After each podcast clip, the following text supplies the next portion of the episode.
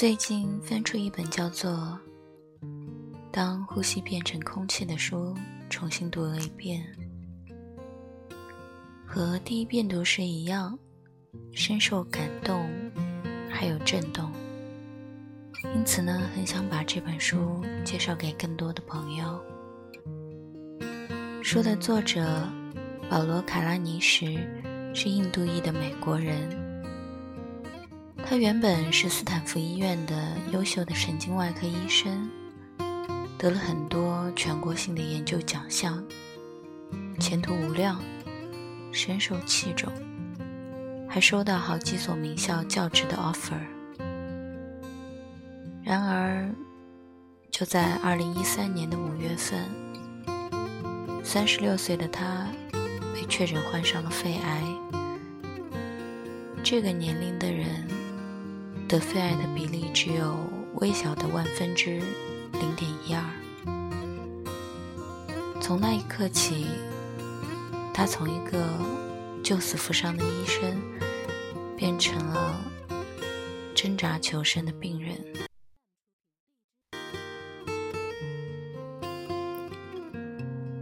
脱下外科大夫的手术服，他换上了病号服。就住在他的病人们住过的病房里，在他生命最后的二十二个月里，他拼尽全力写下了这本《When Breeze Becomes Air》。他去世以后，书出版大卖，并登上了《纽约时报》非虚构类畅销书的排行榜。这本书的价值在于。作者没有花多少笔墨记录自己日常的治疗，也没有借病痛做催人泪下的煽情，更没有熬制什么热爱生命的这类的鸡汤文。相反，他直视死亡的阴影，用冷静又诚恳的文字写下了他的思考，一些关于生命的目的，关于死亡的意义。关于人性、道德和哲学，而这一切的思考，因为他亲身经历了与死亡的搏斗，也因为他曾经作为医生目睹过许多的生死，而显得就格外的深入，格外的有分量。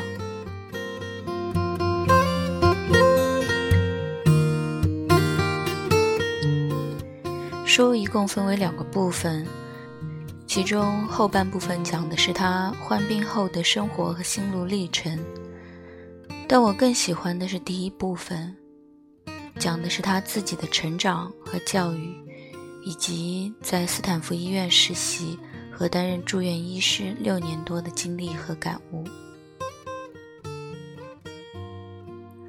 保罗从小对文学就有着浓厚的兴趣，志向是成为一名作家。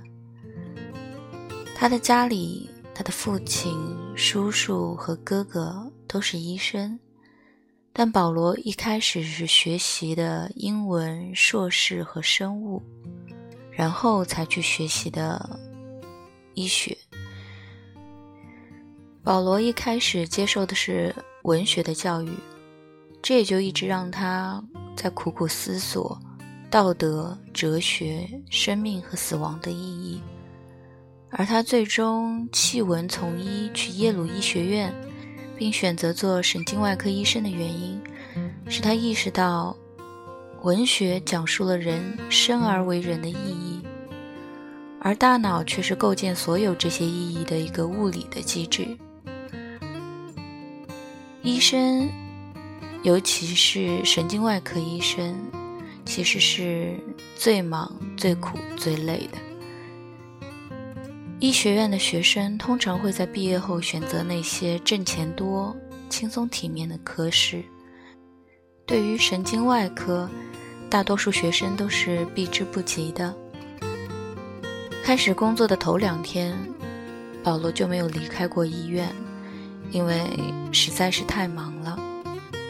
后来的几年时间里，他每天早上六点就要到达医院，周末也常常没有休息。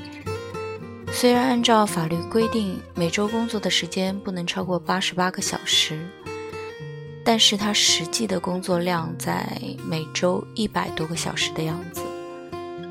工作的时候，他努力保持精神抖擞，所以半夜时他常常需要靠喝功能性的饮料来提神。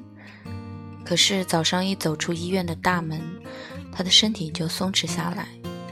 虽然他从医院开车到家只需要十五分钟的时间，但是他常常连着十五分钟都坚持不了。好几次刚走到停车场就感觉到。真的，我我要睡觉了，所以每次都是先坐到车里睡一会儿。而他有的时候刚回到家，打开大门，就忍不住直接躺在地板上睡过去。神经外科医生不仅仅是每个医院里最好的外科医生，在保罗的书里有一句话是这么说的。神经外科医生不仅仅是每个医院里最好的外科医生，而且是最好的医生。这句话充满了他的自豪，因为神经外科大概是所有医学门类里最难、对医术医德和完美主义要求最高的一科。神经外科医生是需要直接在病人的大脑上做手术的。而人脑精密无比，每个部位都有功能的区分。在保罗工作的斯坦福医院，每一个神经外科医生都被要求用左手吃饭，因为要保证双手的一个熟练和灵巧。手术刀一旦偏离了一两毫米，病人就可能全身瘫痪，除了眨眼，别的什么都做不了。所以，必须得保证双手的熟练和灵巧。保罗讲到一个八岁患儿马修的故事。马修的下丘脑上长了肿瘤，不切除就意味着童年从此要在无尽的放射性治疗中；如果切除，又有巨大的风险。最后，马修的母亲选择了做切除手术。四年以后，保罗又一次见到了马修。他已经变成了一个性情暴躁的小胖子。马修母亲的身上全是他抓出来的紫色抓痕。下丘脑掌管着睡觉、饥饿、渴和性。原来，在之前的肿瘤切除手术中，马修的下丘脑受到了轻微的损伤。所以现在的他，除了吃和发脾气打人，其他什么都不会了。当然也有奇迹，有一个性情暴躁的中年男人，肿瘤覆盖了大脑控制语言的区域。保罗认为这样的肿瘤铁定无法不损害语言能力，但是病人不依不饶，他一定要做手术。医院没有办法，只能答应。一般做脑外手术的时候，病人都是保持清醒的，因为医生需要病人的配合，不时试探各个部位，看病人的反应。在整个手术的过程中，这个中年男人一直催促着保罗，让他加快速度，甚至一直骂骂咧咧的：“快点，快点！”把这个该死的肿瘤从我脑子里摘出去。到最后，他发现保罗停下来了，更加生气：“你这个白痴，停下来做什么？我叫你快点把肿瘤摘掉。”保罗指指一旁已经摘下来放在培养皿里的肿瘤，说：“手术已经做完了。”“是的，手术很成功，病人已经切除肿瘤的大脑。”焕然一新，仿佛在闪闪发光。只是唯一不能用医学来解释的是，为什么在做了这样一个手术之后，这个病人的语言能力一点都没有影响？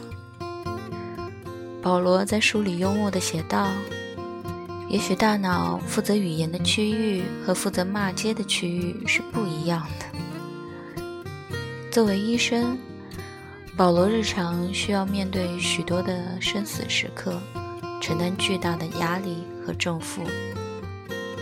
有一次，一个婴儿出生时没有大脑，保罗无奈地对婴儿的母亲宣布：“这个孩子。”活不下来。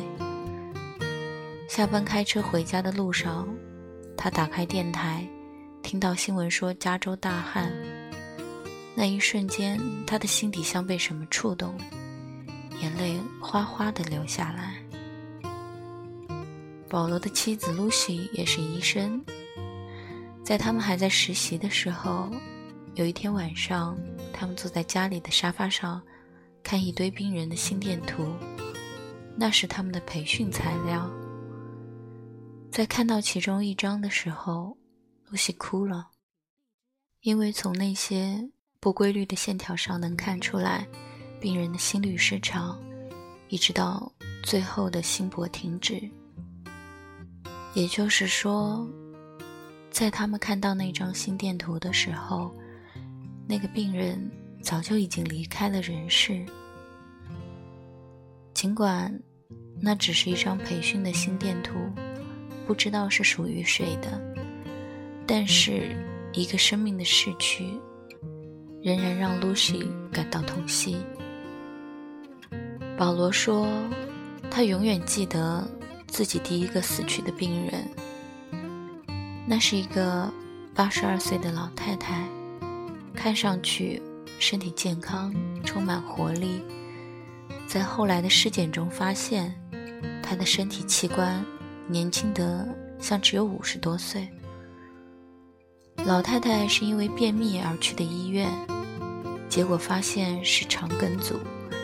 一个晚上连续工作了十多个小时的保罗，在确定老太太的病情稳定后，离开了医院。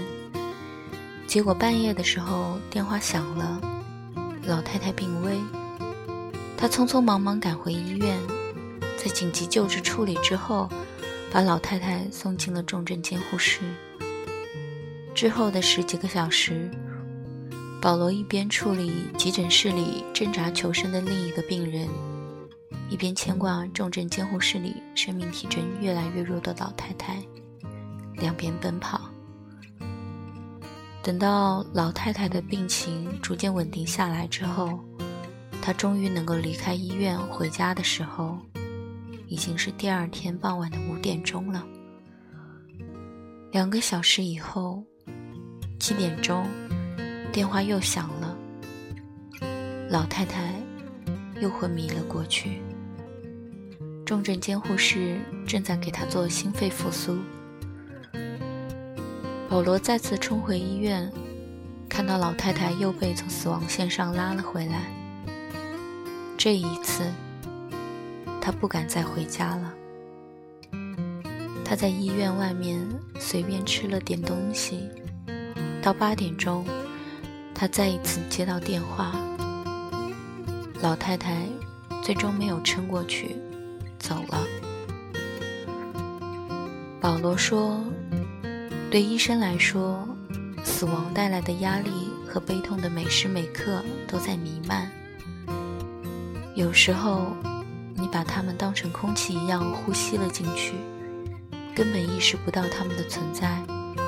可是另外一些时候，重压让人窒息。我就像是被困在夏天的热带雨林里，淋湿我的除了汗水，还有家属们倾泻的眼泪。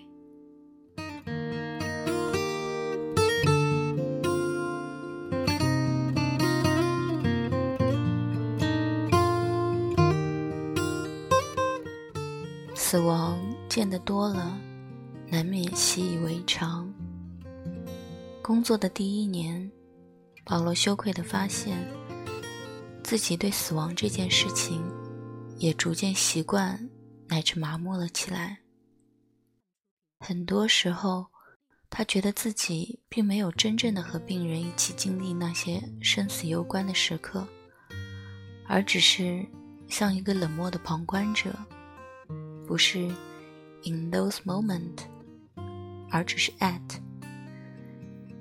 有一次，他正在医院餐厅吃午餐，一罐健怡可乐和一个冰淇淋三明治，一个骑摩托车遭遇交通事故的年轻人被送进了急诊室。他把冰淇淋三明治往电脑后一扔，就冲了出去。在抢救了三十分钟以后，那个年轻人的心脏停止了跳动，医生们没有能够挽救他的生命。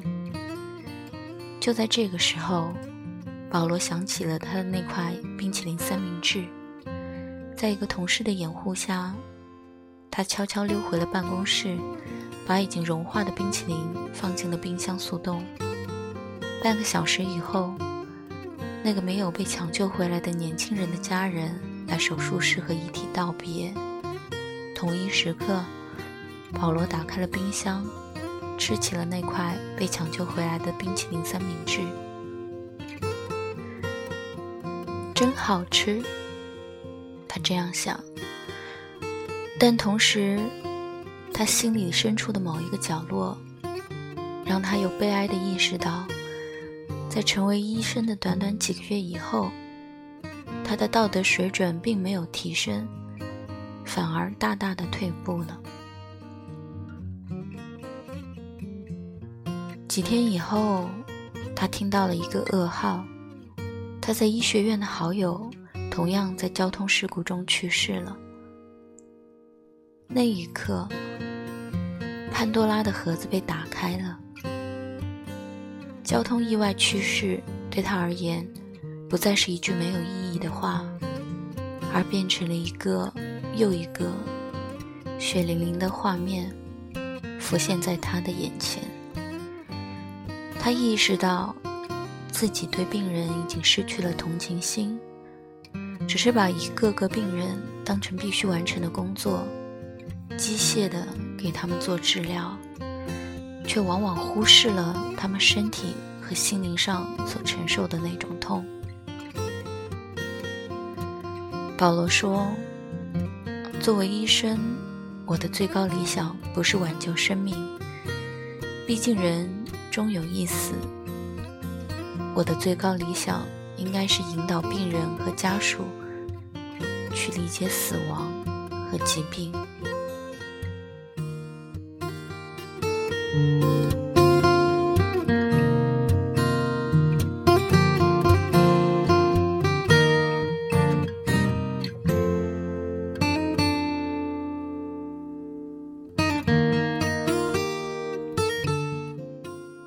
得了肺癌后的保罗，同样经历了许多绝症病人会经历的几个典型阶段：从拒绝相信，到感到愤怒。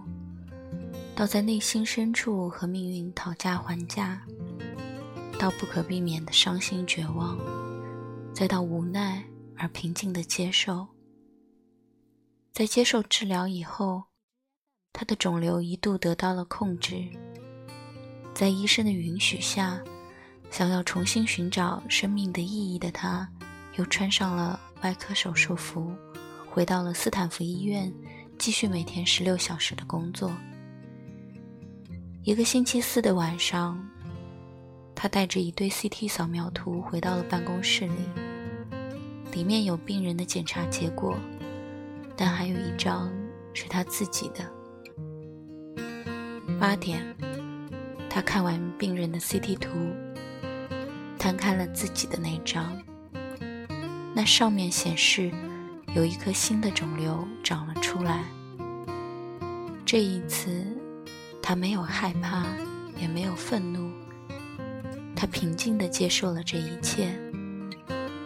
第二天，他上完最后一天班，做完最后一个手术，挥挥手和同事们告别。这一次，他在内心深处知道，自己将要永远告别所热爱的这个手术台了。作为一个医生，保罗需要经常的做出判断，哪些是可以救的，哪些是救不活的，还有哪些是不应该救的。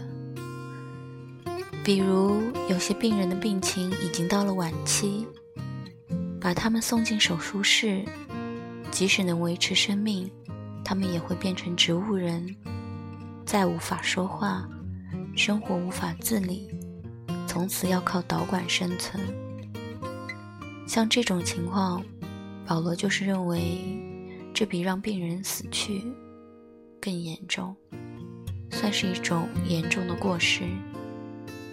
当保罗自己的病情急剧恶化时，他同样选择了放弃治疗，在妻子和家人的陪伴下告别了人世。